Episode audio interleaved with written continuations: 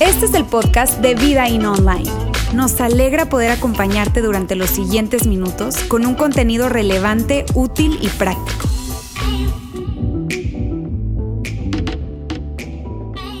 Amigos, estamos de fiesta, de celebración. Esto realmente es una fiesta para todos nosotros. Es muy emocionante para todos acá. Y mírame, si probablemente tú estás acá por primera vez y tú dices, ¿a qué se debe todo este asunto? ¿Qué tiene que ver con esto? ¿Están celebrando qué? ¿El aniversario de la iglesia o algo? Mírame, lo que se trata y lo que hacemos en este tiempo y lo que estaremos haciendo el día de hoy y la siguiente semana, en este par de semanas, tiene que ver con el corazón de lo que de lo que es la fe cristiana, lo que está en el corazón de la fe cristiana. Y a mí me da muchísimo gusto saludarles a todos, saludar a todas las personas que están conectadas en nuestra transmisión, en los diferentes campos, en las diferentes ciudades. Saludos para todos y sobre todo si es la primera vez que tú o estás conectado con nosotros o estás aquí en este lugar, yo te digo, estoy sumamente feliz de que tú estés con nosotros y estoy muy feliz porque hoy tú vas y ya estás experimentando, ya estás viviendo, ya estás sintiendo, pero tú hoy vas a escuchar de lo que se trata la esencia en el corazón de la fe cristiana. Por eso me alegra muchísimo. Por eso si hay alguien que está aquí por primera vez, por eso si hay alguien que está conectado por primera vez en esta transmisión, a mí me alegra muchísimo porque vas a escuchar qué es lo que hay en el corazón de la fe cristiana. Y que si de alguna manera el cristianismo ha representado para ti algo diferente. Si de alguna manera el cristianismo ha representado para ti em, juicio, religiosidad, eh, santurronería, eh, cosas por hacer, manipulación, en fin, si ha representado cualquier cosa de estas, yo quiero en primer lugar pedirte perdón en nombre de la iglesia cristiana y decirte perdón, porque no es eso lo que está en el corazón de nuestra fe. ¿Está bien? Y por otra parte, que tú hoy puedas estar muy atento de lo que vas a escuchar el día de hoy. ¿Por qué? Porque vamos a hablar definitivamente, y te repito y te insisto en esto, de lo que está en el corazón de nuestra fe. Y por eso hay tanta fiesta y por eso hay tanta celebración y por eso hoy probablemente yo voy a estar muy emocionado hablándote con muchísima fuerza y con muchísima pasión por, por de, lo, de lo que se trata el día de hoy y de lo que se trata lo que estaremos hablando. Ahora mira bien, lo que está sucediendo hoy acá y esta, toda esta fiesta que estamos teniendo acá hoy, no tan solo está sucediendo acá en Monterrey, sino que también está sucediendo en Saltillo, en Ciudad de México y en muchos otros lugares más, no tan solo acá, sino que hay más lugares, más ciudades, más países que estamos unidos en esta gran celebración. Y lo que yo quiero hacer hoy es colocar un pequeño video en donde vamos a ver a Andy Stanley, quien es el pastor de la iglesia North Point Community Church en Atlanta, y que él, eh, con ellos nosotros tenemos una alianza de más de 10 años, y ellos fueron los que iniciaron esta iniciativa, gran celebración hace unos 14 años. ¿Está bien? Estamos unidos en esto, así que yo les pido por favor que prestemos atención a este video. Hi, everybody, and hello from Atlanta, Georgia, and welcome to Be Rich, our annual extravaganza of generosity. Whether it's your first time partnering with us or maybe you've been a part of Be Rich for a while, we are so excited that you are partnering with us once again for this year's campaign. Um, if you're like most people, and if you're like me, you want to make a difference in the world, but we don't always know how. And that's why we do Be Rich. Be Rich makes it simple for you and for the people around you to make a big difference. Over the last 14 years, churches from all over the world have participated in Be Rich, and together, we have served, and this is amazing, we have served over a half million hours with nonprofit organizations in our communities. And we've given these organizations $60 million to fund projects that help them go further and faster with the people they serve. That's 100% of what you've given was given away. And the best part, it all happened in Jesus' name. Now, this year, 76 churches from across 20 states and five different countries are going to participate. That's over 77,000 adults, students, students and children coming together to participate in this year's Be Rich campaign, which is absolutely remarkable. Now, what's a campaign without a goal, right? So here's our goal. In fact, the goal has never changed. The Be Rich goal is 100% participation. That's it.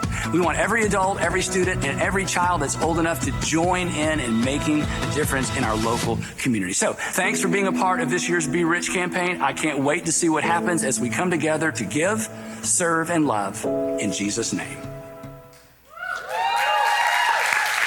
Muy bien. Mírame, si, si, te digo, si es la primera vez que tú estás con nosotros, probablemente te, te, preguntes de dónde viene todo este asunto. Y está bien que te preguntes, y es necesario de hecho que te preguntes de dónde viene esto. Y por eso yo quiero tomarme eh, el inicio de este tema rápidamente para hablarte de dónde viene este asunto de Be Rich. Y Be Rich viene de algo que el apóstol Pablo escribe a uno de sus discípulos en el primer siglo, una, una, de las personas a las que él estaba mentoreando y que estaban encargados de liderar, él estaba encargado de liderar, de pastorear una iglesia. Entonces le escribe una carta para darle algunas recomendaciones de cómo liderar esa iglesia. En esa carta que le escribe, una de las cosas que le dice, ¿verdad? Es la siguiente. Dice, a los ricos de este mundo, mándales que hagan el bien, que sean ricos, y aquí está nuestra palabra, bien, be rich, que sean ricos en buenas obras y generosos, dispuestos a compartir lo que tienen. Y, tú escuchas esto y tú ves este texto y tiene todo el sentido para ti, ¿cierto? Cierto que nosotros vemos este texto y inmediato tú dices, sí, claro, Pablo, eh, eh, estás totalmente atinado. O sea, eso de decirle a Timoteo de que vaya y le diga a los ricos que definitivamente compartan lo que tienen. Es más, Pablo, si quieres, nosotros vamos y acompañamos a Timoteo a decirle a los ricos eso. ¿Cierto? Porque eh, estamos completamente de acuerdo con esto. Ahora, el asunto es que en este tiempo es donde yo tengo que llegar a decirles algo a ustedes. ¿Por qué? Porque cuando dice, dile a los ricos de este mundo, ¿cierto que tú y yo no nos sentimos en esta categoría? Nosotros decimos, son, sí, díganle a los ricos, ¿verdad? Díganle a los ricos, porque nosotros no estamos en esta categoría, ¿cierto? ¿Cierto que nosotros no estamos? El asunto es que, amigos, llega este tiempo en el año en donde yo lo uso y todos lo usamos para yo poder recordarles a ustedes y recordarme a mí mismo que somos mucho más ricos de lo que nosotros creemos que nosotros realmente somos mucho más ricos de lo que nosotros creemos y que lo que pasa es que tú y yo no nos sentimos ricos. Y como no nos sentimos ricos, no creemos que seamos ricos. Pero el asunto es que somos ricos y no nos sentimos ricos porque de alguna manera, tal vez el margen financiero que tenemos, no sé, qué sé yo, el asunto es que no nos sentimos ricos, pero la verdad, y amigos, en esto permítame ser absoluto, la verdad es que somos ricos. Y que cuando Pablo le está diciendo a Timoteo, Timoteo ve y habla con los ricos de este mundo, Pablo le estaba diciendo a Timoteo que fuese y hablara con nosotros. Y, y, eso es algo que necesitamos nosotros entender. De hecho, permíteme traerte más claridad con respecto a esto inclusive. Y te digo lo siguiente, si tú formas parte de un núcleo familiar de cuatro personas y tú ganas 20 mil pesos mensuales, tú estás, según la lista global de riquezas, tú estás en el 6% de la población. Si tú ganas 20 mil pesos mensuales y tienes un núcleo familiar de cuatro personas, tú estás en el 6% de la población. ¿Qué significa eso? Queridos amigos, que ustedes ganan muchísimo más del resto del mundo y están en el 6%. Ahora, yo no escucho a nadie celebrando aquí eso, esa alegría, ni eso, ¿no? O sea, no escucho a alguien, oh, qué padre que estamos. Eh, no, ¿verdad? Ahora, miren bien, yo no hago esto, ni les estoy diciendo esto para hacerlos sentir culpables. No. Primero, lo que quiero hacer con esto es hacernos sentir a todos en el lugar en donde debemos estar. ¿Dónde? En esta categoría. Tú y yo somos los ricos de este mundo. Y, te digo, no, no lo digo porque yo quiera hacerles sentir culpables, no es esa mi intención, porque en la Biblia cuando habla acerca de los ricos, Mírame, no habla ni para bien ni para mal, no es que ellos son buenos ni malos, no es que los ricos este, hay que amarles más o amarles menos, o son más amados o menos amados, o que, que son mejores que otros o, o peores que otros, para nada.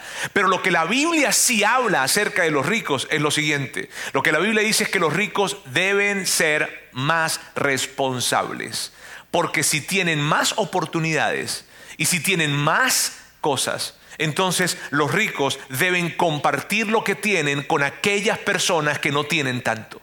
Y tú y yo probablemente estamos en, ese, en al menos ese 6% de la población mundial. Entonces tenemos una gran invitación por parte de Pablo y por parte de Dios mismo a que nosotros debemos compartir lo que tenemos porque somos más ricos de lo que tenemos o de lo que creemos. Ahora, de eso se trata Be Rich. Y yo sé, amigos, que en este tiempo en particular que nos tocó vivir, este tiempo que, del, que, el año pasado fue tan difícil y tan complicado y que todavía no deja de serlo, que sigue siendo un tiempo complicado, ¿cierto? En donde la salud nos impactó y en donde las finanzas fueron tremendamente impactadas. Yo pienso que de los dos principales sectores que han sido impactados con este tema del COVID ha sido la salud y las finanzas. Ahora, mira bien, en este tiempo hay personas que se han hecho diferentes preguntas. Preguntas como, por ejemplo, híjole, ¿y, por qué Dios permite esto? Preguntas como, por ejemplo, eh, ¿será que estos son los últimos tiempos? Preguntas como, por ejemplo, eh, ¿y qué, qué, qué mensaje, qué será lo que Dios tiene que decirle a la humanidad a través de lo que está pasando? Ahora, mírame, independientemente de esas preguntas, de las respuestas que hayan para esas preguntas, e independientemente incluso de si tú te has hecho esas preguntas o no, sí hay preguntas que tú y yo tenemos que hacernos. En un tiempo como este, sí hay preguntas que tenemos que hacernos. El asunto, mis queridos amigos, es lo siguiente. El asunto es, ¿qué preguntas deberíamos hacer? Porque sí hay preguntas que tenemos que hacernos. El tema es, ¿Cuáles son esas preguntas? Y cuando yo digo deberíamos, cuando uso la palabra deberíamos, acá me refiero a la iglesia en general. Nosotros como iglesia en general, ¿qué preguntas deberíamos hacer? Si tú estás con nosotros y tú no eres parte de la iglesia, tú no te consideras un seguidor de Jesús, cristiano, católico, tú no tienes ciertas dudas, en fin, está bien pero esta es una pregunta que tenemos que hacernos los que somos parte de la iglesia, los que somos seguidores de Jesús. ¿Qué deberíamos preguntarnos entonces? Y yo estoy muy feliz de no ser yo quien tenga que contestar esa pregunta, sino de que sea el Nuevo Testamento el que nos ayude a contestar esa pregunta.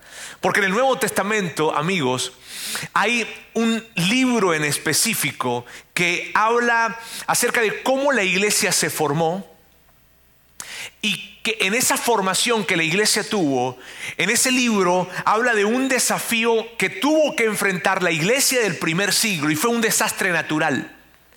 Y en ese desastre natural que la iglesia del primer siglo enfrenta, la manera en cómo lo enfrenta es una cosa fuera de serie. La manera en cómo la enfrenta se convierte para ti y para mí en una gran inspiración, un gran reto, un gran desafío y definitivamente un gran ejemplo a seguir. Y eso es lo que vamos a ver hoy. Vamos a ver qué fue lo que pasó en ese primer siglo con esa primera iglesia cristiana. Espectacular. Ahora, para hacer eso, amigos, yo necesito darles un contexto, necesito darles un gran contexto. Está bien porque es muy importante hablar de ese contexto. Y fíjense, luego de que Poncio Pilato eh, cediera ante la presión de los líderes judíos de, de, Jerusalén y entregara a Jesús para ser crucificado, se levantó una gran cacería de cristianos. Fue durísimo ese tiempo. Y la primer víctima de esa gran cacería de cristianos en el primer siglo, luego de que sucede todo esto de Jesús, la primer víctima es o fue este personaje, Esteban. Esteban es o fue el primer, oficialmente fue el primer mártir cristiano. Ese fue Esteban. Esteban trabajaba en la logística de la distribución de alimentos a las viudas en ese tiempo, lo cual era algo muy importante. Pero Esteban, además de trabajar en esto, Esteban era un poderosísimo comunicador y un gran defensor de la fe. Esteban lo toman preso y lo llevan a prisión y luego lo, lo llevan a juicio. Y cuando lo llevan a juicio, las personas que, le llevan a juicio, estos líderes religiosos del primer siglo, le dicen a, a Esteban que se defendiera. Craso error para ellos. Porque Esteban era un elocuente comunicador. Y Esteban cuando le dicen que se defienda y Esteban empieza a hablar, la manera en cómo habló Esteban, amigos, es una cosa increíble. El discurso que dio, la argumentación que Esteban entregó, los fundamentos que él habló cuando él estaba allí en la plática defendiéndose delante de toda esa gente, fueron tan robustos y fueron tan radicales que los que estaban escuchando se sacaron de onda por completo porque no hallaban maneras de poder rebatir lo que él estaba diciendo. Entonces se obstinaron, se enojaron, se molestaron, no hallaban qué hacer y literalmente lo tomaron envueltos en ese gran enojo porque no tenían maneras de rebatir lo que él estaba diciendo. Te digo, la argumentación de Esteban era increíble, que lo tomaron y lo sacaron literalmente a rastras de ese lugar. Y se lo llevaron hasta la entrada de la ciudad. Y en la entrada de la ciudad lo colocaron y empezaron a tomar las piedras que encontraron en el camino y le empezaron a lanzar esas piedras a Esteban y Esteban murió apedreado. Y esa fue la primera ejecución que se hizo después de la crucifixión y resurrección de Cristo. Entonces, en ese momento, con lo cual fue un gran revuelo, sucedió algo interesante. Roma no hizo nada. Roma no dijo nada. Y los líderes judíos de ese tiempo, al ver que Roma no había dicho nada, como que se sintieron en la libertad entonces de poder seguir haciendo esto y empezar a perseguir a los cristianos en ese tiempo. Y empezó y se agudizó la, cacería de cristianos. De hecho, Lucas, quien es el que escribe acerca de esto, lo relata de esta manera. Lucas dice, aquel día, o sea, el día en que murió Esteban, apedreado, se desató una gran persecución contra la iglesia en Jerusalén. Y todos, excepto los apóstoles, o sea, los seguidores originales de Jesús, esos discípulos originales de Jesús, todos, excepto ellos, se dispersaron por las regiones de Judea y de Samaria. Ya no era legal reunirse, ya no estaba bien reunirse, no era seguro y no era legal, porque había una gran persecución que se desató y la vida de ellos corría peligro. Ahora, ante esta situación, tú no te haces la pregunta, ¿y cuál fue el resultado de esa persecución? ¿Cierto? Porque se levanta una gran persecución. Empiezan a perseguir a cada uno de los seguidores de Jesús. Y entonces, ¿cuál fue el resultado de esa persecución? Vamos a verlo. El movimiento de Jesús dejó de existir cuando sus líderes fueron eventualmente atrapados y ejecutados. Esto es mentira. Lean la Biblia. ¿Está bien? Esto que les acabo de pasar es mentira. Lo puse simplemente para llamar su atención, para ver qué tanto leen la Biblia y para contrastar con lo que realmente pasó. ¿Ok? Les repito, esto es mentira. ¿Ok? Entonces, ¿qué fue lo que realmente pasó? Esto fue lo que realmente pasó. Los que, habían los que se habían dispersado predicaban la palabra por donde quiera que iban. Eso fue lo que realmente pasó. Y a mí, amigos, yo a mí eso no me deja a mí de sorprender, porque fíjate, una gran persecución que fue levantada con el propósito de poder callar el mensaje. Una gran persecución que fue levantada con el propósito de detener el mensaje, de que ya no siguiera el mensaje del Evangelio, que ya no siguiera el mensaje de Jesús, lo que resultó ser fue un catalizador. Y estas personas que huían de Jerusalén, porque ahí es donde estaba la gran persecución, y fueron a otros lugares, algunos más lejanos que otros, pero llegaron a muchos lugares donde llegaban y cuando llegaban empezaban a hablar de lo que habían visto, porque era muy difícil para ellos no hablarlo. O sea, imagínate, ellos habían visto a Jesús morir en una cruz y luego lo habían visto resucitado. De manera que cuando llegaban a otros lugares decían, tal vez con sigilo, con cuidado, hey, mírame bien, hey, ven acá, hey, Peter, ven acá para contarte, mira, lo que pasó fue esto, yo estuve allá y yo vi, a él lo crucificaron y luego lo vi, a los tres días estaba resucitado y más de 500 personas lo vieron. ¿Qué? No puede ser, sí. Y empezaron a hablar un lado y empezaron a hablar de otro y empezaron a hablar acá, empezaron a hablar allá y fue algo increíble lo que sucedió y lo que en algún momento se trató de convertir en algo que aplastó el movimiento cristiano, lo que hizo fue que lo impulsó y lo llevó a lugares en donde no era posible que llegara. Pero como esta gente estaba huyendo de la persecución, donde iban, lo hablaban. Si ven qué increíble esto, si ven que lo que se planeó para mal terminó siendo lo que catalizó el mensaje del cristianismo. Saulo, quien era uno de los principales perseguidores de la fe cristiana, de los cristianos, de hecho Saulo literalmente, amigos, Saulo tomaba a los cristianos, entraba a sus casas y los sacaba a rastras de su de sus casas y los llevaba a prisión, los torturaban y los encarcelaban. Él terminó siendo el principal promotor de la fe cristiana. Fueron tiempos muy difíciles para los cristianos. Para ti y para mí es muy difícil reconocer esto.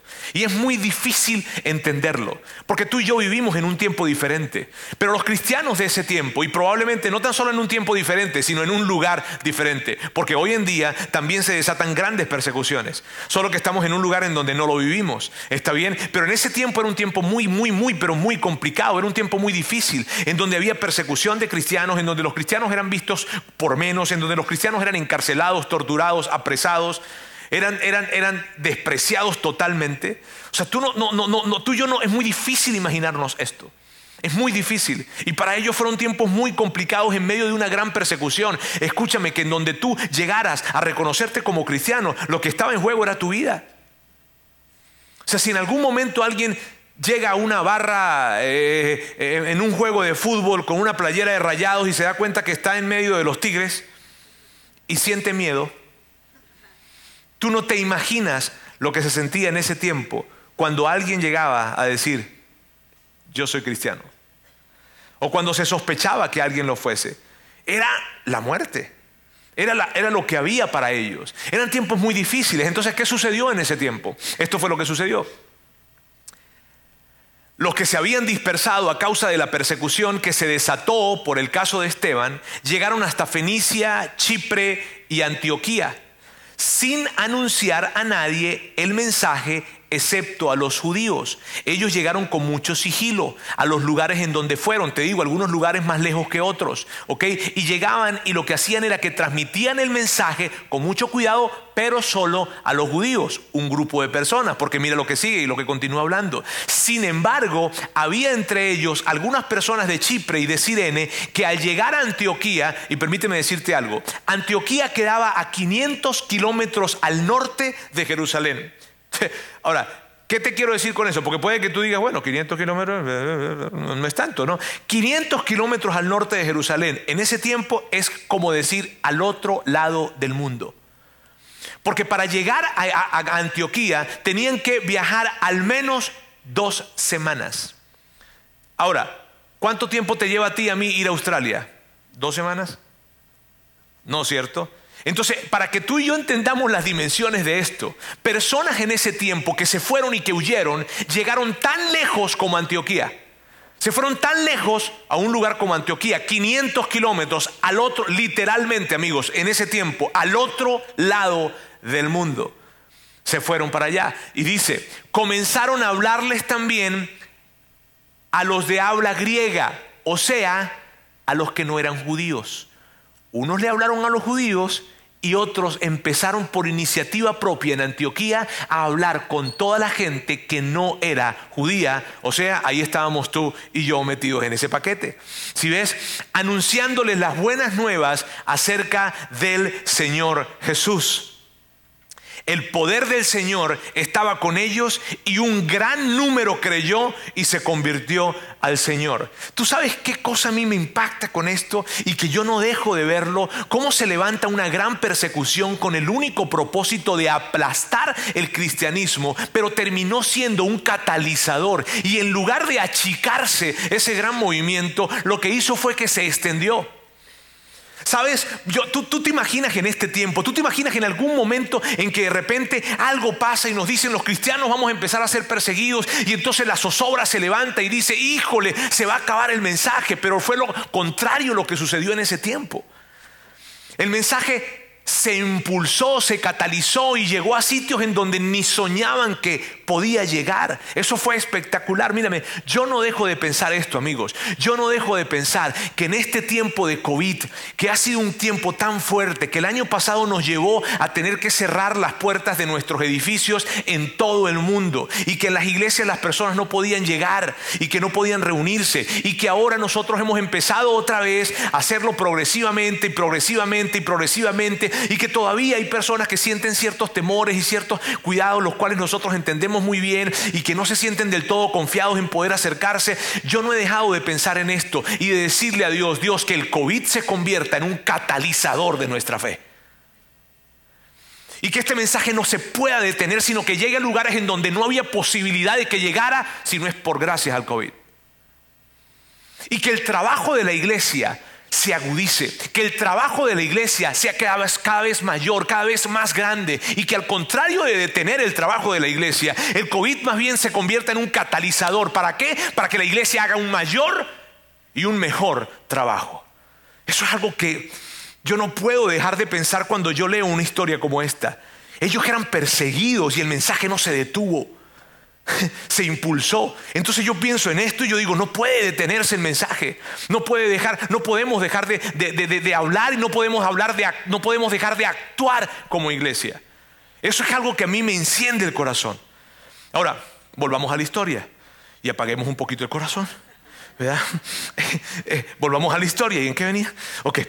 El punto, el punto, amigos, es que en Antioquía la cosa se desbordó por completo a 500 kilómetros al norte. Se desbordó, se desbordó por completo y lo que pasó fue que la gente empezó a preguntar y a preguntar y a preguntar qué onda acerca del cristianismo, qué onda acerca de la fe, qué onda acerca de esto y empezaron a preguntar qué onda acerca de Jesús, qué onda acerca de ese, de ese carpintero allá en Jerusalén que murió y que resucitó, cuénteme. La gente empezó a preguntar, a preguntar, a preguntar, a creer, a creer, a creer y había la necesidad de tener que enseñarles a ellos de qué se trataba este asunto. Y en medio de todo ese drama, entonces Jerusalén, en Jerusalén se enteran de que era muchísima la gente que en Antioquía estaba preguntando. Entonces enviaron a otra persona que se llama Bernabé, que lo, enviaron para que ayudara a Antioquía, a ayudar a, enseñar a la gente, a, poder capacitar a la gente, a hablarles de qué se trataba esto del cristianismo. Entonces lo envían para allá, Bernabé llega, pero estando en Antioquía, eh, te digo, la gente era demasiada, Bernabé no se da abasto y dice, necesito a alguien también que maneje muy bien la comprensión de esto y que sea capaz de ayudarme a enseñar acá. Y entonces Bernabé fue a buscar a Saulo, a Paulo, vamos a verlo acá. Después partió Bernabé para Tarso en busca de Saulo, o sea, el apóstol Pablo, y cuando lo encontró, lo llevó a Antioquía. Y durante, durante todo un año se reunieron los dos con la iglesia y enseñaron a muchísima gente. Durante todo un año ellos enseñaron y, y, enseñaron a muchísima gente. Ahora, ¿por qué esto sucedió así? Sucedió porque a 500 kilómetros al sur había una gran persecución. Entonces, como había una gran persecución a 500 kilómetros al sur, en Antioquía había más libertades para poder hablar acerca de esto. Y entonces ellos dijeron, pues nada, en Antioquía, perdón, en Jerusalén probablemente vamos a correr demasiado riesgo y no vamos a poder hablar libremente. Entonces, ¿por qué no empezamos a hacerlo en otros lugares? Y aquí en Antioquía, pues estamos demasiado lejos, no hay problema, vamos a empezar a hablar acerca de esto. ¿Qué fue lo que pasó? Que se adaptaron a su nueva normalidad. Y esa nueva normalidad les permitía a ellos hablar de ese mensaje en Antioquía. Y empezaron, de hecho, amigos, en Antioquía fue el primer lugar en la historia en donde se le conoció como cristianos a los cristianos, en la iglesia de Antioquía. Entonces, en medio de todo este asunto que está sucediendo allá, en medio de tanta gente preguntando qué onda acerca de esto, tenemos a Bernabé, tenemos a Pablo hablando, gente enseñándole a la cantidad de gente que se acercaba para preguntar qué fue lo que pasó en Jerusalén, qué fue lo que pasó allá, qué onda con este hombre, realmente murió, realmente resucitó, pero entonces ¿quién era él? El Hijo de Dios, de verdad, todo ese asunto estaba pasando en Antioquía. Ahora, en medio de ese tiempo la historia dio un giro espectacular que tiene que ver todo con lo que nosotros estamos hoy celebrando acá. La historia dio un giro por completo. Y vamos a ver qué fue lo que sucedió. Por aquel tiempo, unos profetas bajaron de Jerusalén a Antioquía. ¿Qué tiempo? Por aquel tiempo, ¿qué tiempo? Tiempos de persecución, tiempos de, de, nos quedamos en aquel tiempo todavía, por favor, regresa a la lámina. Cuando hablamos de aquel tiempo decimos tiempos de persecución, tiempos de incertidumbre. En esos tiempos, en aquel tiempo, entonces de Jerusalén, llega alguien a Antioquía. Entonces, ¿quién fue esa persona que llegó? ¿Quiénes llegaron? ¿Qué fue lo que pasó? Ahora sí vamos a verlo. Dice, uno de ellos, de los que llegó, llamado Ágabo, se puso de pie y predijo por medio del Espíritu que iba a haber una gran hambre en todo el mundo, lo cual sucedió durante el reinado de Claudio. Ahora mira esto. Y esto a mí se me hace sumamente interesante, porque nosotros leemos esto que está acá y nosotros lo que pensamos es esto, nosotros pensamos cuando vemos que llegó un hombre a predecir algo con respecto al futuro, lo primero que pensamos es, ¿y habrá sucedido? ¿Cierto? Y si tú y yo hubiésemos estado allí, en el momento en que Ágabo llegó y habló, nosotros de inmediato pensaríamos, híjole, pero ¿será verdad? realmente pasará. Lo interesante es que Lucas, y esto es lo fascinante de la Biblia, Lucas escribe este libro, escribe el libro de los Hechos, lo escribió muchos años después. Entonces Lucas escribe que efectivamente alguien llamado Ágabo llegó a la iglesia de Antioquía para decir esto, pero no tan solo escribe eso, sino también dice, y efectivamente eso se cumplió años después, y sucedió específicamente en el reinado de Claudio. De hecho, por otras fuentes históricas de ese tiempo se conoce que el reinado de Claudio estuvo marcado por una, una pésima, pésima cosecha, una muy mala cosecha, lo que desató una gran escasez en toda la región. ¿Sabes? Ahora, eso es un comentario que a mí me encanta porque me encanta ver cómo la iglesia, cómo la Biblia tiene tanta validez histórica. ¿Está bien? Ahora, vamos a este punto. Dice que se iba a desatar una gran hambre en todo el mundo. Amigos, para ti y para mí no se nos, es fácil dimensionar esto. Para ustedes y para mí no se nos hace fácil dimensionar lo que esto significa, una gran hambre, porque muy probablemente tú digas, híjole, yo no he tenido una gran hambre. O tal vez alguien diga, bueno, sí tuve una gran hambre, pero después fui, me comí unos tacos y se me pasó. Este, no sé. Pero el punto es que la gran mayoría de nosotros no hemos estado expuestos a eso de una gran hambre. ¿Ok? Por lo tanto, se nos hace difícil dimensionarlo. Se nos hace difícil pensar este asunto. Pero para ellos, ellos sabían lo que estaban escuchando. Ellos sabían porque no era la primera vez que en el mundo antiguo se estaba desatando una gran hambre.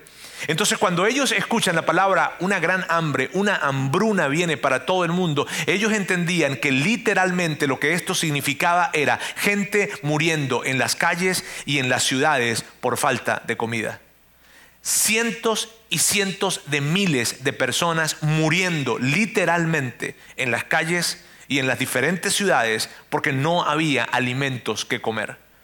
Eso era lo que significaba y ellos lo sabían. Ahora, ¿sabes qué es increíble? Que cuando Ágabo llega, Ágabo no está diciendo, esto es algo que va a suceder en la China. Esto es algo que va a suceder en Jerusalén. No, Ágabo dice, esto es algo que va a suceder en todo el mundo. O sea, mis queridos amigos de Antioquia, o de Antioquía, porque Antioquia es en Colombia, ¿verdad? De Antioquía. Mis queridos amigos de Antioquía, viene una gran hambre para ustedes. Cuando en ese tiempo se decía todo el mundo, significaba todo el mundo romano. Y, ellos eran parte del mundo romano. Ahora yo quiero que tú te pongas a pensar por un momento conmigo acá. Yo quiero que tú y yo podamos de alguna manera incluirnos en, este relato. ¿Qué es lo primero que tú piensas cuando alguien se te acerca y te dice, viene una gran hambre para esta ciudad. De hecho, viene una gran hambre para todo México. Y no, Monterrey no se va a escapar. Viene una hambre brutal en donde gente va a morir por falta de alimentos. ¿Qué es lo primero que tú piensas? ¿Ya lo pensaste? ¿Cierto que lo que tú y yo primero pensamos es en abastecernos? Cierto que de inmediato lo que hacemos es buscar de alguna manera el abastecernos y llenar nuestras despensas y buscar de alguna manera depósitos de comida y alimentación, temas de, alimentos no perecederos y buscar las diferentes maneras para poder estar protegidos. ¿Cierto que es lo que hacemos? ¿Cierto que es que lo primero que pensamos? Y que de hecho en algún momento ha pasado en nuestra ciudad. Y cuando hemos tratado de ir a buscar ciertos consumos, no los hemos conseguido. ¿Cierto? Es lo primero que pensaríamos. Ahora, la pregunta para mí y que yo quiero que tú estés tan concentrado conmigo en este momento, yo quiero que te despiertes si estabas dormido, Pero yo quiero que tú, que, que tú pienses en esto. ¿Qué hizo la iglesia del primer siglo? ¿Qué es lo primero que hizo la iglesia del primer siglo al enterarse que venía una gran hambre que los iba a impactar a ellos y a sus familias? Esto fue lo que hizo. Entonces decidieron que cada uno de los discípulos, o sea, todos ellos, según los recursos de cada cual, enviaría ayuda a los hermanos que vivían en Judea, o sea, a gente que iba a estar más necesitada que ellos. y así lo hicieron, mandando su ofrenda a los ancianos por medio de Bernabé y de Saulo. ¿Sabes qué me impacta a mí de esta historia?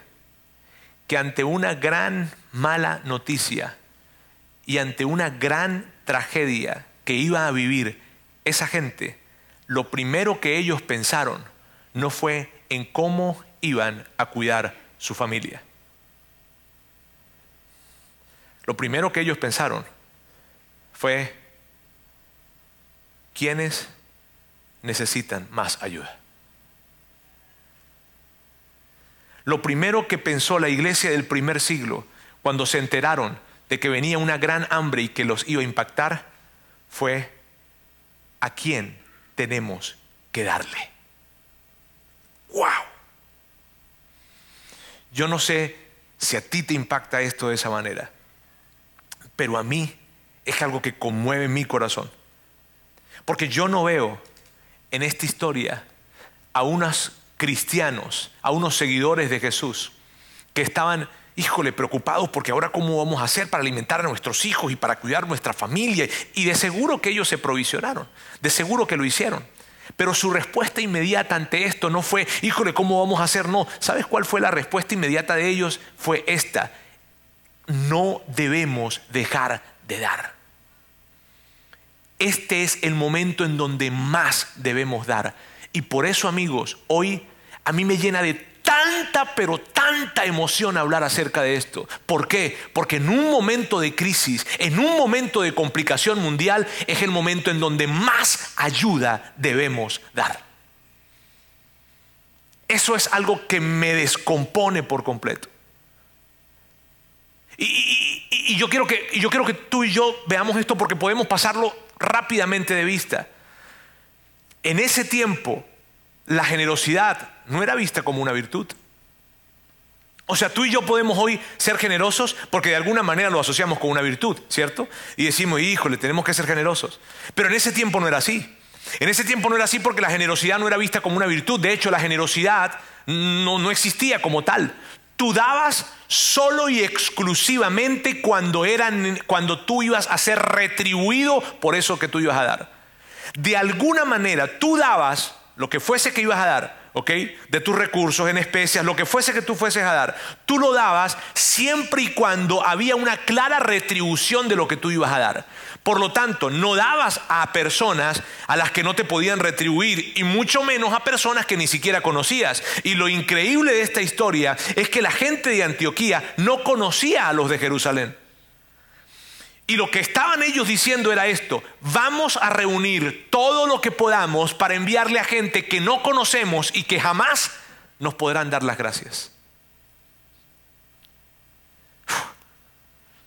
Eso es espectacular. Ahora, y tal vez tú te preguntes, ¿y por qué lo hicieron? ¿Por qué esta gente, si no entendía la generosidad como una virtud, termina haciendo eso? ¿Por qué? Te voy a explicar por qué. Porque ellos habían recibido el mensaje de Jesús. Y ellos habían entendido que Jesús, que ellos tenían una deuda enorme de pecado. Y que Jesús había venido para pagar esa deuda. Y que ellos pudiesen entonces estar en una perfecta comunión con Dios, debido a que Jesús pagó toda la deuda que ellos debían y que no había manera de pagarla. Entonces cuando ellos entienden esto, ellos dicen, lo que nosotros recibimos de Jesús fue generosidad, fue dádiva. Por lo tanto, nosotros debemos actuar de la misma manera en la primera oportunidad que se nos presente. Y si ahorita hay una crisis mundial, lo primero que tenemos que hacer no es resguardecernos. Lo primero que tenemos que hacer es dar. Eso a mí me toca el corazón. Porque tú y yo probablemente batallamos tal vez en algún momento con esto, aunque somos seguidores de Jesús. Pero ver un grupo de personas que lo primero que dicen ante un momento de crisis es, tenemos que dar. Y no preguntan, ¿cuánto nos alcanzará? ¿Será que podemos y no podemos seguir teniendo el tipo de vida que tenemos? No. Hay un escritor, un erudito, un teólogo contemporáneo, se llama N.T. Wright, y él habla acerca del Nuevo Testamento. Él es erudito en el Nuevo Testamento.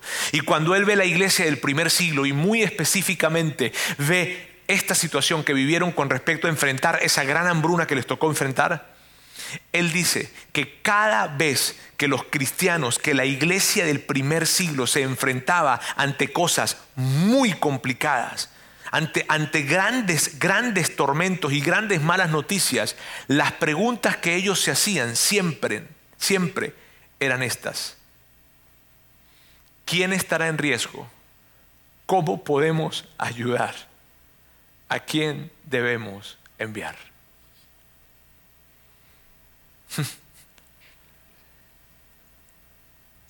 Yo, esto a mí me parte el corazón entender esto, que ante la primera situación de mala noticia que nos dicen, lo que tú y yo podamos decir es, ¿a quién podremos ayudar? Antes de, ¿cómo me va a afectar? Este es un gran, este es un gran ejemplo y el mayor ejemplo que podemos nosotros tomar. Amigos, estas preguntas que están acá, ¿a quién, quién, quién estará en riesgo? ¿Cómo podemos ayudar? ¿A quién debemos enviar? Son preguntas que como iglesia son las que tenemos que hacernos y que de hecho nosotros nos hemos hecho estas preguntas a lo largo de varios años, a lo largo de los últimos años. Y las respuestas en forma práctica a estas preguntas, a quién estará en riesgo, cómo podemos ayudar, en fin, las respuestas prácticas son estas. A to quien es una organización acá en Monterrey que se dedica a ayudar a niños en situaciones de riesgo y los ayudan de una manera completa, increíble, integral, espectacular. La gente de retos que son, y permíteme decirte, esta gente que está acá no tiene que ver con fe cristiana. Algunos sí, otros no. Porque a nosotros no nos guía eso. Cuando Dios dice ayuda, no dice, primero averigua si es cristiano y si no es cristiano no lo ayudes. No. Retos son una organización que se dedican a ayudar a adultos, a, personas mayores de 15 años que están en discapacidades mentales o físicas y ellos les ayudan increíblemente. El Ropero del Pobre es una organización que está en Saltillo y que ayuda a las personas en la tercera edad. Centro Vida es un centro prácticamente comunitario que apoya muchísimo a las mujeres de diferentes maneras, económicamente, psicológicamente, de diferentes formas. La Quinta Carmelita es un lugar en donde apoya a niños maltratados y en situaciones de riesgo en Ciudad de México. Y los comedores de amor son otro, es otro sitio, otro lugar en donde ayuda a las personas que están en, una necesidad muy, muy, muy, mala, ¿verdad? Y que les ayuda proveyéndole alimentos a esas personas totalmente gratis. Entonces, estas son organizaciones, que son las organizaciones que tú y yo vamos a ayudar en esta campaña. Y me encanta porque el tiempo en donde nosotros celebramos y, tiramos este, lo que tiramos allí, el confeti o lo que sea, lo hacemos ¿por qué? Porque es un tiempo de dar. Mira, dar, servir y amar es la consigna de Be Rich, ¿ok? Ahora, hoy se trata de dar. Hoy, amigos, se trata de dar, ¿ok? Y, la, la meta, y yo quiero recordarnos la meta. La meta de nosotros es esta, esta es la meta. La meta es que haya 100% de participación, 100% de participación. Nosotros no tenemos una meta numérica, no decimos este año vamos a alcanzar un millón de pesos, no, nuestra meta es que haya un 100% de participación porque nosotros daremos el 100% de lo que entre. Nada, con nada nos quedaremos. Nosotros no nos quedaremos con, con, el dinero con que hicimos para, para poder hacer las playeras o los gastos administrativos, no, nada. Nosotros todo lo vamos a entregar a esas organizaciones que tú acabas de ver. Y lo que hemos hecho es que durante los últimos años hemos fijado una, una, un monto para que nos sirva de referencia. Y ese monto, ese monto es el siguiente. Aquí está, 350 pesos. Se ve como, se ve como muy chiquito, ¿verdad? ¿Cierto que se ve como muy chiquito? Por eso tienen que dar más. miren bien, miren bien. Al menos 350 pesos. Y quiero decirte esto, porque quiero explicar el al menos. A mí siempre me dicen que tengo que explicar ese al menos. ¿Ok? Mira, al menos representa esto. Que si tú eres honesto contigo mismo, allí donde estás sentado, y tú dices, yo puedo dar más. Que si tú eres honesto contigo mismo y tú dices, yo puedo dar más. Yo me puedo tomar menos Starbucks este, este, este, este mes. Puedo tener menos salidas a tacos este mes. Puedo hacer lo que, que sea este mes. Yo puedo dar más. Yo te animaría a que tú lo hicieras. Por gente que tú no conoces y que jamás te podrán dar las gracias. Pero que lo hagamos. Ahora, pero si también en este auditorio hay gente que dice, Roberto, yo con todo mi corazón, con todo mi corazón te digo, yo quisiera hacerlo, pero de verdad tengo una situación de la que nunca en mi vida he tenido y no puedo ni siquiera esto. Por favor, da lo que tienes, da lo que puedas, pero no dejes de hacerlo. Por favor, no dejes de hacerlo, ¿sabes? Y lo que va a pasar ahora es que yo le voy a pedir a, a los voluntarios, a los voluntarios de Be Rich, que ellos pasen adelante, ellos se van a ubicar vamos a tener globos rojos y globos azules. Y esto es lo que esta es la indicación que va a estar acá. Los globos rojos tienen que ver con tarjeta de débito y crédito, porque tal vez alguien diga, ay, no traje efectivo hoy. No se preocupen, no se preocupen, está bien. De hecho, de hecho, hay varios puestos para los que no trajeron efectivo hoy y quieren dar con tarjeta de crédito débito, que son los que van a estar a los extremos, los globos rojos, ¿cierto? Y los globos azules que ahorita se van a acercar para acá ellos, van a ser los que van a recibir efectivo. En la parte de afuera, en el lobby, también van a haber lugares, por si acaso tú dices, híjole, mucha gente, el distanciamiento social, todo eso, en la parte de afuera también va a haber gente que les pueda ayudar. Ahora, miren bien amigos, la semana pasada yo hablaba con una pareja de la iglesia y hablaba con ellos en un tiempo de comida que teníamos y me decían lo difícil que fue para ellos el año pasado.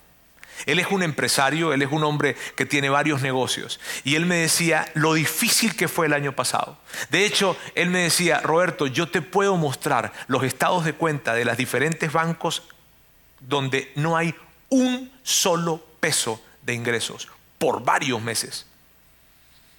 Y él lo decía con, con un nudo en la garganta diciendo, fue un tiempo muy difícil. Su esposa interrumpió amablemente algo típico tal vez, ¿verdad? Este, pero míreme, míreme bien, míreme bien. Su esposa interrumpió amablemente, pero las esposas interrumpen amablemente siempre para traer algo increíble. Y ella dijo, Roberto, yo te voy a decir algo que él no dijo, ni va a decir. Él en todo ese tiempo, él nunca dejó de dar. Nunca. Y yo me quedaba impresionado porque ¿cómo ibas a dar si estabas teniendo cero de ingresos? Y ante la pregunta de por qué hacías eso, brother, él decía esto, porque yo sabía que era lo que Dios quería que yo hiciera. Y eso te digo, a mí me, wow, me inspiró profundamente. Sandra y yo les escuchábamos y decíamos, síganos contando más, por favor. Y en los momentos de mayor necesidad, ellos no dejaron de dar. Ahora, ¿sabes? Esa misma convicción, nosotros como familia la tenemos. Sandra y yo tenemos esa convicción como familia. Y el año pasado fue el año en donde nosotros más dimos que cualquier otro año. Y en el donde menos ingresos tuvimos. Ahora, ¿por qué lo hicimos? Es que Roberto es el pastor. Es que Sandra es buenísima. Es que ellos son buenísimos. No, amigos. Nosotros no somos buenos. No lo somos. ¿Sabes por qué lo hicimos? Porque somos seguidores de Jesús. Y los seguidores de Jesús, eso es lo que hacemos. Damos, servimos y amamos. No importa quién. Lo hacemos porque Él nos dio el mayor ejemplo. Así es que hoy yo quiero a ti retarte, desafiarte, animarte y cualquier cosa más para que tú te levantes y en unos mm, segundos tú te levantes de allí y salgas corriendo a poder ser parte de esta ola extravagante de generosidad. ¿Está bien? Y a la cuenta de tres, todo lo vamos a hacer. ¿Bien? Así es que, amigos, en sus marcas, listos, Be Rich.